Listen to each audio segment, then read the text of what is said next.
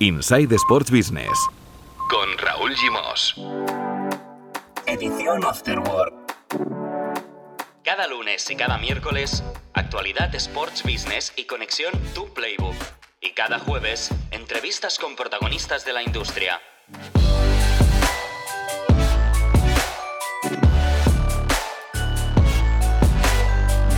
Hola, muy buenas, bienvenidos y bienvenidas a la edición Afterwork de Insight Sports Business, un podcast de Sports and Life. Hoy acompañados de Marcos López y Mar Menchen, el director de To Playbook, vamos a actualizar en qué punto están los proyectos de reforma de los estadios del Real Madrid y del Fútbol Club Barcelona, una materia sumamente estratégica para los dos grandes del fútbol español. Ya os avanzo que van a velocidades distintas. También os puedo avanzar que esta semana, en la entrevista de Insight Sports Business, vamos a hablar con Víctor Jordán, director académico del Johan Cruyff Institute. Nos aproximaremos al mundo de la enseñanza sobre el sports business y la gestión deportiva. Hola Marmenchen, hola Marcos López, muy buenas. Buenas, ¿qué tal? ¿Qué tal? ¿Cómo estamos? Bueno, ahora hablamos del nuevo Bernabéu y del nuevo Camp Nou, proyectos en paralelo a velocidades distintas, pero antes un par de apuntes eh, rápidos de actualidad con eh, Marcos López y Mar Menchen, porque Marcos ha empezado Roland Garros en otoño, tenistas con manga larga, todo muy extraño en este año extraño, pero ha empezado Roland Garros igual que empezó el Tour y se pudo acabar sin problemas, solo con un positivo, el del director, Christian Preudom. Bueno, pues ha empezado Roland Garros. Eh, ¿Qué destacarías de este Roland Garros marcado por la, por la pandemia? Bueno, que es un viaje a, lo desconocido, un viaje a, un torneo nuevo, a un torneo que no tiene nada que ver con el anterior, donde las condiciones climatológicas cambian de manera radical. Los jugadores se están quejando de, las bolas, especialmente Nadal y Djokovic consideran que son unas bolas muy pesadas, son unas bolas nuevas que se están estrenando. Y a nivel de industria y a nivel de negocio, eh, por ahí, por esas avenidas de París, pasaban prácticamente entre 530.000, 540.000 personas durante las dos semanas que duraba el torneo en primavera. Dos semanas va a durar el torneo en otoño y el gobierno francés ha reducido a mil personas diarias. Por lo tanto, como máximo, 15.000. Estamos hablando de que esta organización, la de Roland Garros, es la joya de la corona de la Federación Francesa de Tenis, que obtiene el 80% de su presupuesto de este torneo. Estamos hablando de las últimas cifras oficiales, 260 millones de euros sobre los 325 que ingresa. Por lo tanto, es Roland Garros desconocido, todo es nuevo, incluso tenían el techo para estrenar, un techo retráctil, que era el último Gran Slam que lo incorporaba, porque ya lo tenían en el US Open, en el Open de Australia y evidentemente en Wimbledon, pero de nada les va a servir porque ahora mismo la situación es muy complicada a nivel de industria del tenis e incluso, como bien sabes, eh, se, ha, eh, se, ha, reducido el premio, pasa de 2,3 millones de euros para el ganador a 1,7, porque lo que ha hecho la organización con buen criterio es invertir más dinero en los primeros cruces del torneo, que son los tenistas que no tienen tantos recursos económicos y que evidentemente lo poco que pueden ganar lo pueden ganar en las, en las primeras eliminatorias del torneo. Mm. Bueno, Menchen, como hemos dicho tantas veces en tantos eventos este año, bueno, es un mal menor. Que se juegue es mejor que que no se juegue. Sí, o sea, oye, sin público, eh, sin techo retráctil, pero que se juegue, que se vea en la tele y al menos salvar los contratos que, que se puedan, ajustando, oye, pues en premios ajustar lo que se pueda, pero yo creo que lo que apunta Marcos es, es el gran drama, ¿no? Muchas federaciones que viven de o que nutren parte de su presupuesto y por lo tanto la financiación del deporte base, de la celebración de grandes eventos y que, por ejemplo, pues hoy el tenis francés va a tener un año de no, de no recursos, con lo que se puede impactar en clubes pequeños, etcétera, etcétera, etcétera. Pero bueno, oye, que se pueda salvar todo lo que se pueda. Esta mañana hemos recibido, como siempre, como cada día, un correo electrónico en nuestra bandeja de entrada procedente de tu Playbook, que envía cada mañana su newsletter, ya empieza a ser un eh, clásico, y eh, bueno, al margen de informarnos de toda la actualidad de la industria del deporte, hoy con una scoop, eh, Marco, una exclusiva que hace referencia al Barça y al buffet, famoso buffet de abogados Cuatro Casas. Sí, la verdad que oye, en agosto salió que el Barça decidió rescindir la relación contractual con, con Cuatro Casas a raíz de que eh, el bufete llevara la gestión de, de, la salida unilateral de Messi de, del club y el pasado viernes y hoy se anunciaba internamente al resto de trabajadores de, de la firma, Jorge Pecurt, que es el socio que, que firma el Burofax y que por lo tanto había definido un poco la estrategia que debía seguir el futbolista en su intento de salir del Barça, eh, deja el despacho la versión oficial es que se marcha a, montar, su, a montar su despacho y después la versión oficiosa, digamos, es la que dice que, bueno, que oye, que la pérdida de ese contrato eh, no era un millón de euros, pero era un contrato muy lucrativo y que, hostia, que lo sentían, pero que, bueno, que esa relación no podía seguir. No sabemos qué versión es la cierta, si la oficial o la oficiosa, pero lo cierto es que el abogado del Burofax ya no trabaja en Cuatro Casas, sino que próximamente se, instalará por su cuenta. Y en el bufete Cuatro Casas sigue el abogado de Fernando Alonso, que es el que lidera la práctica deportiva. Y en el bufete insisten que, que hay 15 personas trabajando en el deporte. Por lo tanto, la salida de Jorge no supone, digamos, que el despacho deje de, de apostar por, la industria del deporte. Bueno, pues son los efectos uh, colaterales del, caso uh, Messi que se cerró como se cerró y ahora vemos estas consecuencias. Bueno, vamos al, al, al lío con Mar Menchen y Marcos López. Empezaremos con Marcos López que nos va a mm, definir, a explicar en qué punto están los megaproyectos urbanísticos de reforma de sus respectivos estadios eh, por lo que respecta al Barça y al Real Madrid. El titular es que van, mmm, Marcos, por razones múltiples, a velocidades distintas. Bueno, un proyecto, el del Barça, está en la maqueta, está en el dibujo. Otro proyecto, el del Madrid, el Bernabéu, están con las obras a, a, pleno funcionamiento, incluso en tiempo de pandemia, que eso ha generado algunas críticas, pero el Camp Nou, el nuevo Camp Nou sigue siendo un proyecto que no ha comenzado, no hay ni una sola grúa en el, en el estadio, de hecho quedó demolido el Mini eh, y la única obra que se ha construido de lo que se llama el Spy Barça es el estadio Johan Cruyff. No se ha construido ni tiene pinta que se vaya a construir en los próximos años el Nou Palau y, por lo tanto, eh, la situación es compleja para el Barcelona porque le ha pillado con, con, el papel y los planos en la mano, pero no ha podido ejecutar porque además los costes, y ahí Mar supongo que nos aportará más, más contexto y más información, los costes de un proyecto se han disparado. En realidad el Barça tiene que reformar y remodelar un estadio que se construyó en 1957 o sea, un estadio viejo, realmente muy viejo. Y si las condiciones hubieran sido normales, el Barça tendría un nuevo estadio desde hace ocho años, porque en la época de Joan Laporta presentó un proyecto con Norman Foster en el 2007 que eh, la construcción del nuevo, campo eh, eh, se valoraba en 250 millones de euros y en cinco años de obras. Ni, ni hubo el dinero, ni hubo la posibilidad. Cuando llegó Sandro Rosell, ese proyecto quedó anulado se impulsó otro proyecto que ahora recogió Sandro, eh, perdón, José María Bartomeu. Ese proyecto, si no me equivoco, se ha disparado hasta 800 millones de euros. 800 millones de euros.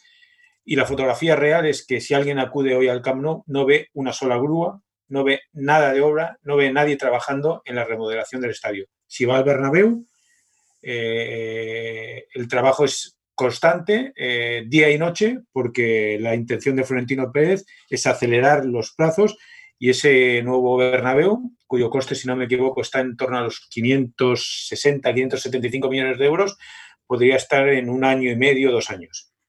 Claro, mm, aquí, Marc, hay diversas cuestiones. El tema del Barça, como explica Marcos, está en stand-by y además pendiente de la aprobación por parte de los socios de la nueva manera de financiar el proyecto, porque los gastos se han disparado y el Barça no va a pedir unos... Aquella, aquello que decían de 200, 200, 200 quedó para la historia y ahora lo último era un acuerdo con Goldman Sachs para financiar la obra, ¿no? Eh, eso se tenía que aprobar porque ha cambiado el planteamiento inicial, ¿no? Eso por un, por un lado. Y luego... Eh, aparte de, de, todos los líos institucionales en paralelo que tiene, que tiene el Barça y que se pueden solapar con, con, esto. Ya veremos si algún día se llega a hacer este, este referéndum, ¿no? Está por ver, porque hay que solucionar la moción de censura. Y luego el Real Madrid, que la sensación desde fuera, que así, sin hacer ruido, están aprovechando. Es decir, que la pandemia les ha ido bien, porque están aprovechando para hacer las obras sin público en el Bernabéu, lo que les puede suponer una rebaja de precio porque no tienen que entrar y salir las grúas, sino que están allí fijas, y ellos van jugando en Valdebebas y, y pueden acabar antes de lo previsto incluso. Sí, yo creo que sobre todo es más ahorro de costes de, la complejidad de la obra que supone hacerlo entre temporadas que no hacerlo del tirón, como están haciendo el Real Madrid, pero también el Levante, también Osasuna. O sea, ahora vemos muchos, estadios que están aprovechando para, para acelerar trabajos. Yo creo que a efectos de timing, si nos fijamos, es un año de, margen que tiene el Real Madrid sobre, el Barça. Digamos que el Real Madrid hace un año, Florentino Pérez en junta, junta de socios, perdón, no junta de accionistas porque, porque no es como tal, pero él ya consiguió que le avalaran el crédito de 575 millones de euros, la fórmula de pago y sobre todo un plan de negocio que, en ese momento era viable, porque no, no había COVID, que era que, oye, que yo el crédito lo devolveré con los ingresos que genere el estadio una vez esté operativo al 100%, siempre con la diferencia respecto, oye, lo que ya generaba esto no entra en el paquete, pero oye, lo, lo extra que genere, yo eso todo lo destino a cancelar el, préstamo. El Barça, ¿qué problema tiene? Yo creo que primero se topó con una administración mucho menos flexible que la madrileña, y eso que las dos eran de Podemos, eh, Carmena y, y Colau, pero Madrid fueron más sensibles a, a lo que pedía el Real Madrid para, para, su proyecto. Aquí recordemos que ya solo las exigencias de Colau ya encarecieron en 60 millones de euros el proyecto inicial, que ya es un, ya es un pico, ¿vale? son dos Griezmanns, por así decirlo. Eh, y luego tienes el añadido, lo que tú comentabas, que el Real Madrid no tuvo que pasar por, por referéndum eh, el nuevo modelo de financiación. Aquí te encuentras con dos problemas. Primero, que la junta que negocia este préstamo quizás ya no esté cuando se tenga que firmar este, este crédito. Eh, recordemos qué pasa cuando se mezcla una votación de una cosa importante para el club con el voto de castigo, que podría producirse que gente vote en contra de un proyecto que es importante para el club, no porque no crea en él, sino porque está en contra de la, de la junta directiva actual. Y después que a lo mejor los financiadores te piden cambiar un poco las condiciones del préstamo porque, oye, es que se ha demostrado que es que a lo mejor los estadios no vuelven a, operar a pleno rendimiento hasta dentro de cinco años. Entonces, ¿qué sucede con, todo esto? Eh, yo creo que, se es verdad que, que las cifras son un poco contradictorias, pues es verdad que, yo creo que como cifra nos tenemos que quedar con 700 millones de euros en la cabeza. Pues es verdad que los, los hasta 815 son los intereses, ¿vale? Entonces, para comparar es 575 Real Madrid, 700 millones el Barça y recordemos que el Real Madrid es solo el estadio, el Barça es remodelación del Camp Nou, construcción del Palau Blaugrana y nuevo edificio de oficinas dentro del, dentro del complejo. Yo lo veo muy difícil, asumo que, es que se va a redefinir el proyecto, incluso tiene sentido, porque lo que se aprobó en el 2014 de proyecto con cómo están evolucionando las cosas, quizás un proyecto que no tiene, o sea, seguramente el 90% sigue siendo lógico y sigue siendo viable, pero a lo mejor se tiene que aprovechar el proyecto para, redefinir algunas, algunas cuestiones. A mí lo que me da miedo es que no haya una fecha definitiva de ni de entrada de grúas ni de salida de grúas, porque al final eso es como pasa en Valencia. De hecho, si miramos el plan original, casi el año que viene debería estar acabado. Pero ya sabemos que estos proyectos al final siempre, siempre hay, muchas, hay muchas demoras. Eh, el nuevo Mestalla, si no recuerdo, ahora estoy hablando de memoria, son 12 años que está, que está parado ese estadio. O sea, eh, y, tiene pinta de que, de, que, de que, va a estar así.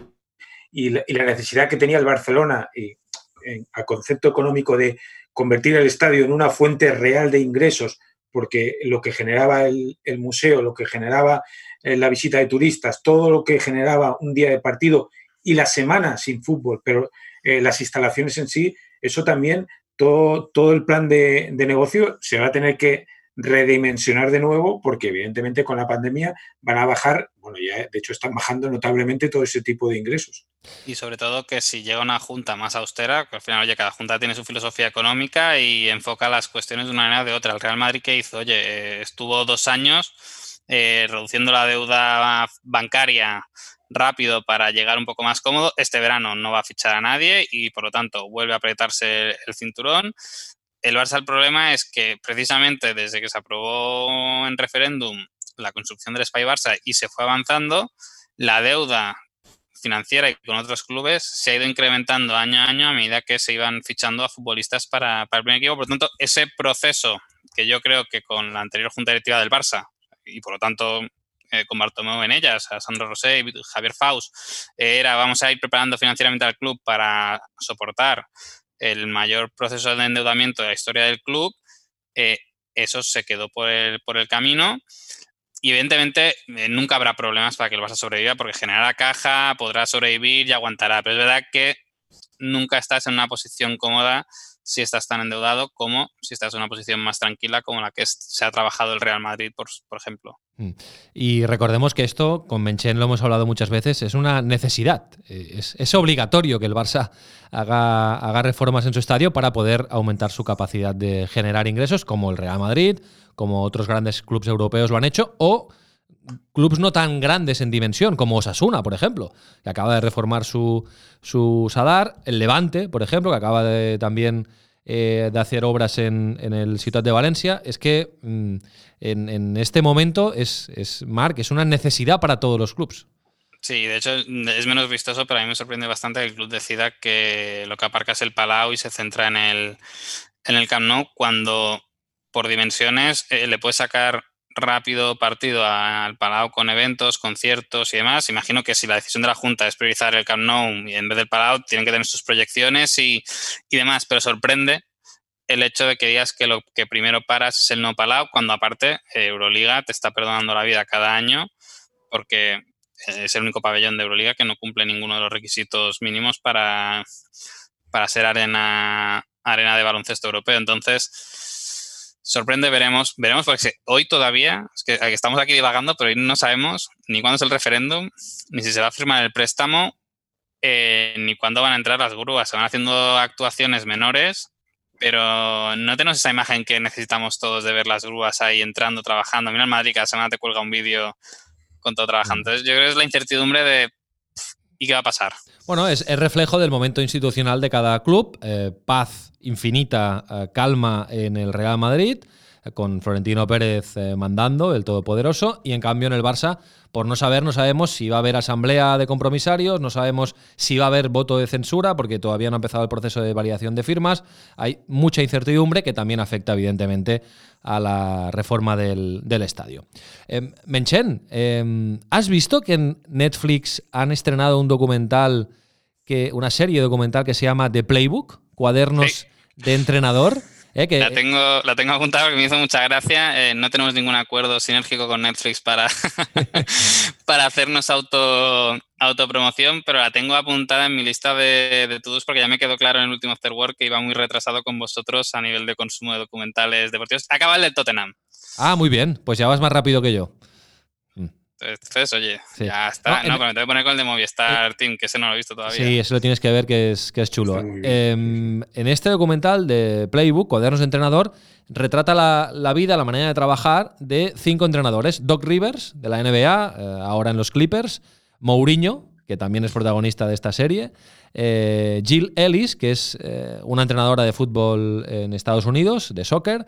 Patrick Moratoglu, que es el técnico de Serena Williams y eh, la entrenadora de baloncesto Dawn Stiley, también de, de, Estados Unidos. Bueno, habrá que ver este documental en Netflix y habrá que ver el de Fernando Alonso, ¿eh?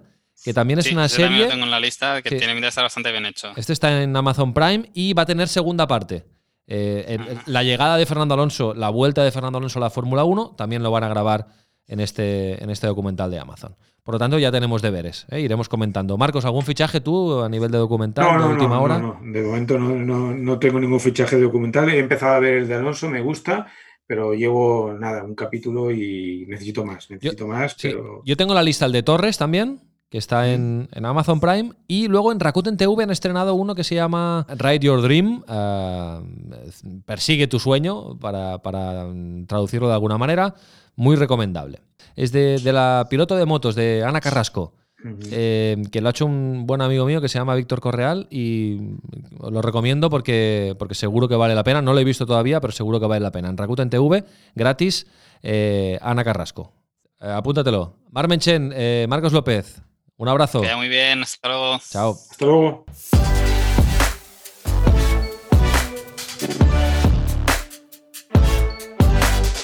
Inside Sports Business. Edición Afterword. Un podcast de Sports and Life.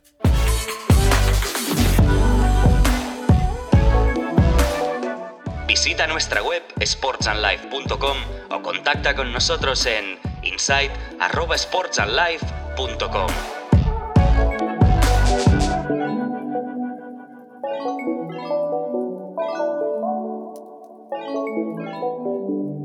Nice to be in orbit.